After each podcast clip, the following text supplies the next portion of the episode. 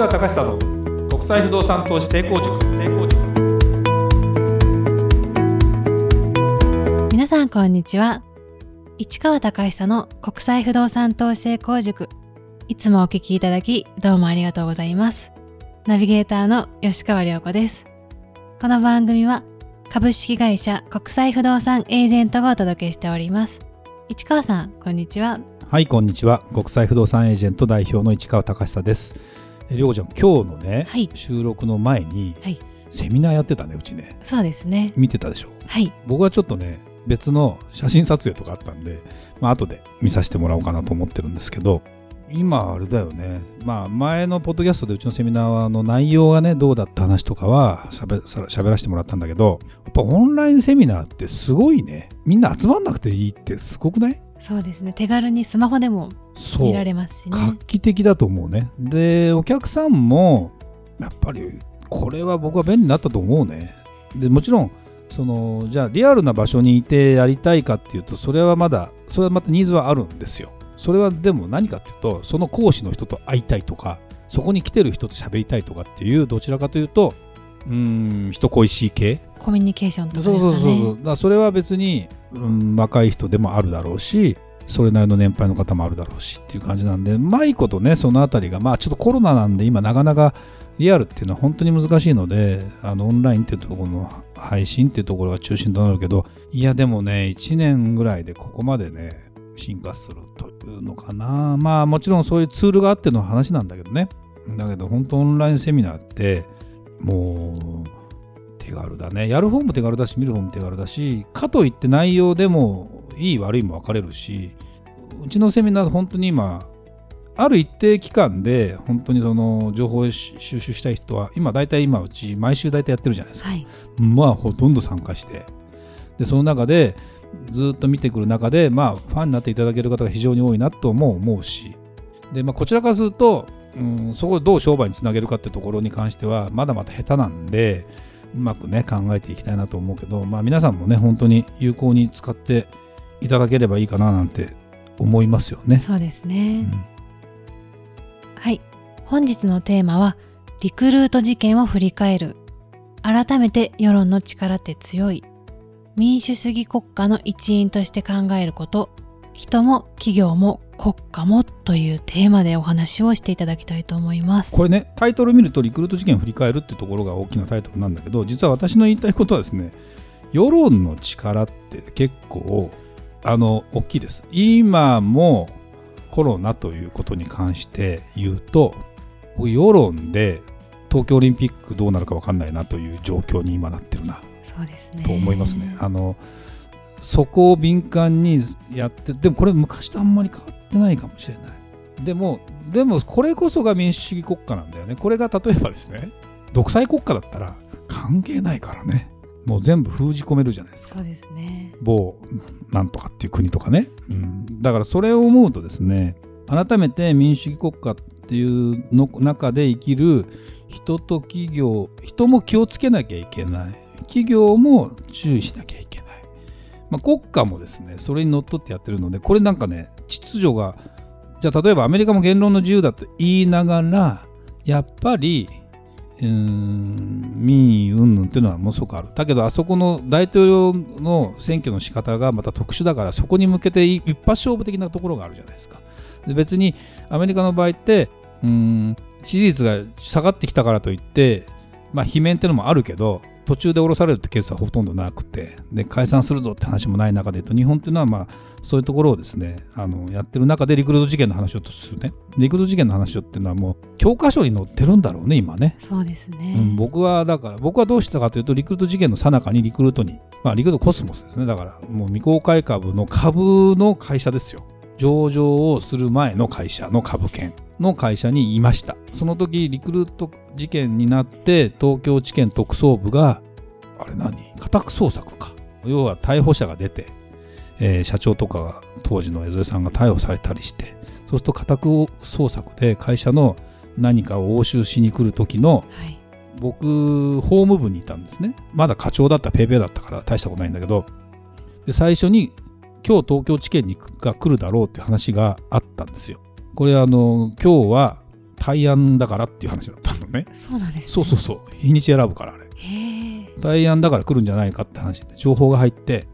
そしたらいきなりそのちょっと僕覚えてます。1階に受付あるんだけど僕は4階のフロアにいてでホーム部の課長でそこに受付はないんだけどまあ入ったところに、えーそういうなんか内線電話みたいなのがあってで電話に出たのが僕なんですよ。でいきなり電話ってリクルートコスモスホーム部ですって言ったら東京地検の何々ですって言われたびっくりしそのました。瞬間私が何を思ったらいらっしゃいませと言うべきではないだろうな。あという話をして対応してそこからもうマスコミが下にずっといて一一日夜も何時ぐらいかな帰れたの深夜の。だって出たらマスコミの餌食になるから。そうですよね。で一人ずつ全部あれですよ机の中開けて。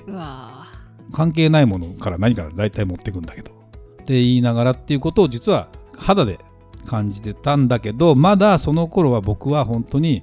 えー20代だし、まあ、課長にはなってたけどそんな権限もないし詳しい話は知らないんだけどでもまあ要はねうんリクルート事件って実はその今ね「起業の天才」っていう本がね出ました。これあのぜひね読んでいただきたい。これ私リクルートにいた私としてもなかなかいいいいこと書いてある。これはですね何かね江副さんの、まあ、今8兆円企業なんですよ。あの時価総額がはい。上場して、で、えージェフ・ベゾスにベゾスに会っている。アマゾンの創始者のね。昔江副さんが。っていうこととかあのもうこのタイトルがいいよね。この Google の検索を先取り。独自のクラウドコンピューティング、まあ、読売新聞と全面戦争電通から広告を奪う。日米欧を結ぶ。コンピューターネットワーク。世界のコンピューターの天才をかき集める。みたいなですね。これ実はこれ1980年代の話ですよ。で僕は本当にこのね Google の検索を先取りとかコンピューターネットワークっていうのを僕入社した時にいきなりやろうとしてたからね。そうなんですね。そうやってた。ででもねそもそもリクルートの仕事何かっていうと広告求人広告だったっけ最初。まあ大学生の就職をのやつをお世話するっていうまあ東大の中での、えー東大の学生に対してこういう企業がありますよってところからスタートしててそれを民間の、えー企業としてあのやって大学生が就職するときにこういう企業が求人出してますよっていうものを新聞しかないんだよ当時は。うん。そういうものを。でそうすると大手新聞会社からすると広告取られるわけよ。広告の枠を取られちゃったわけで確かにリクルートの営業って僕内定者の時に営業もやったことあるんで分かるけどだって求人広告出してる会社に電話してね御社は求人広告されてますよねと。リクルートの雑誌に載せた方が効果高いですよって電話するんだ。もんどれどれみたいな話を。ずっと奪う奪まあ両方やるかどうかは別として奪ってしまうからよく思わないわけだ。そうするとで入社して間もなく読売新聞が読売住宅案内という住宅情報にうんぶつけてくる商品を出したわけ、まあ、全部書いたんだけど本にでそれで結局でもリクルートの方がいや真面目に事業を真剣にやってたんで結局は勝つんだけどでそれもあって結構新聞社は別にそれで遺恨があって何か載せるってわけじゃないんだけど結構やっぱマスコミからするとリクルートっていうのは当時まあ例の、うんまあ、ホリエモンの話じゃないけど生意気って映るかもしれないじゃないですか。で江添さんもまだ若いからそういう人との象徴走っても下手だしまあ挨拶もしてんだかしてないんだかっていうようなただ生意気で批判されたわけじゃなくてこの未公開株を配ること自体があの未公開株って別に絶対上がるとは限らないからこれが賄賂なのかっていうのが要するにリクルート時点の一番の争点なんですよ。でこの本を読んでいくとずっと書いてあるのが結局これ逮捕されたり有罪だけど最終的にはまあ執行猶予とかいろいろあったけど、まあ、有罪扱いされた人がいっぱいいるわけですよ。で未公開株がでも有罪扱いされるかっていう話っていうのはでも今でも東京地検の方でも別に有罪じゃないよねって話だったらしいんだ書いてある本の内容に読む読むと、はい。なんだけど有罪になった理由は何かっていうと世論なんですよで世論を巻き込んだのは実は隠し撮りした議員さんに、えー、とお菓子を持ってきましたって中に500万円が入っていたっていう。すごいですね。でこれをねもうね僕は覚えてますよ。その1週間前にその役員と飯を食ってその人が「あテレビ映ってる」っつっていきなりあのお金渡してるところがうわ隠し撮りされてるじゃんみたいな。これだから実はでもコスモスの人間誰も知らなくて。まあまあ本社の人間が多分お金渡したんでしょって話も全部書いてあるんだけど。これをねリアルに僕いたから。でこんで世論がこの会社許せねえってなったなったわけですよ。で話がやっぱりねそうするともう捕まえざるを得ないというか国はそこで動くわけね。でだから例えばバブルが弾けましたっていうのも、まあ、もちろん金融引き締めって言ってお金をあの引きは引き上げてって、えー流通量を減らしたっていうのが一番なんだけどそこに行くきっかけも NHK の6夜連続土地はこれ以上上がるのかっていうその庶民の声の代表ですよ。こんなに上がったら俺たち買えないじゃないかみたいな。僕はこのテレビ見てた。やばいとこれと。と思ったら本当にお客さん来なくなった。モデルルーム。それまで週末20件ぐらい来てたのが1件とかになったからね。えー、これはやばい。まあどっちかとそっちの方が僕はやばくて、まあ、陸上事件はうーんまあ風評もあったし確かにね。だけど有名にもなってその後江戸さんがまあもういあのい一線を退いても優秀な人間を採用してたし会社の仕組み自体がちゃんとそういう会社にもうなっていたのですごい会社になって今があるっていう結構だからねこれ読み応えあるからね。まあこの本宣伝しても私一銭にもならないんだけどまあ企業の天才というところとリクルート事件っていうのとその僕なりの見解ね。だから世論ってだからさっきのねコロナの話もねはい。変わってきてるんだよね。だってオリンピックも僕はやるんだろうなってまあ関係者の話でもやるし。だけどその結局だから政権を今運営できるのは支持率じゃないですか。でこれってやっぱり世論であり。で世論の中で、まあ、マスコミの役割を果たす云々ってところといろいろね今そのマスコミに圧力をかけるかけないとか昔のその久米宏が、えー久米宏さんがですねあのテレビ朝日で発言したのをなんか妨害だとか言われたとかいろいろやっぱあるんでマスコミさんもなかなか難しいとは思うけどやっぱりですねあのよくわかんない世論がでこれでも国この国民が出したやっぱり評価だったりするわけですよ。そこに別に抗うなということじゃない。僕は全然その個人の主張はあるべきだと思うけどそこのを見誤見誤ってまあなんだろうな。失敗する？失敗するというか人生においてそれが失敗かどうかわかんないけどやっぱりさあの逮捕されちゃったりするじゃないですか。そうですね。うん、堀江門も逮捕されてるし、はいあのあの誰だっけ？籠池さんも逮捕されてるしなんてことを考えるといやいや本当にね僕も逮捕されたことないからあれだけど東京拘置所に行った時に丸裸にされて肛門に手を突っ込まれるとか指突っ込まれるとかこれやらされるんだってえ全員、ーこれはプライド傷つくらしいよ。そうするともうお落ちるらしいその白状すると。すごい本当そうらしい。だからねこれはうんまあ経験したわけじゃないからあれだけどっていうことも含めて考えた時にうーんなるほどなと。でも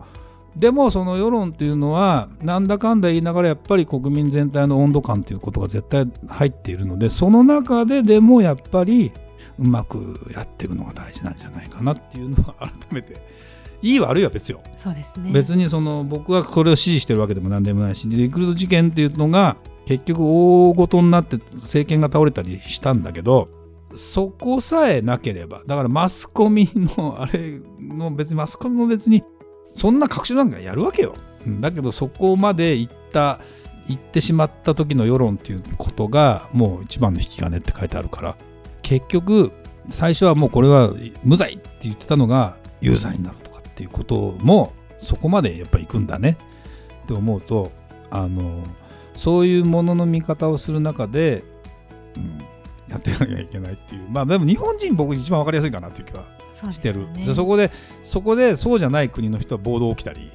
まあいろいろあったりするしね。これは世界をね、見るとねやっぱり軍がまだ圧圧力でねあのミャンマーとかさやっぱりいろんな国があるじゃないですか。と思うとまあまあまあやっぱ先進国っていう方が当然いいんだけどまあまだまだそのあたりはねあるのかなっていう観点からの、まあ、リクルート事件はい。みたいなところで。よろしいですかね。ありがとうございました。それではまた次回お会いしましょう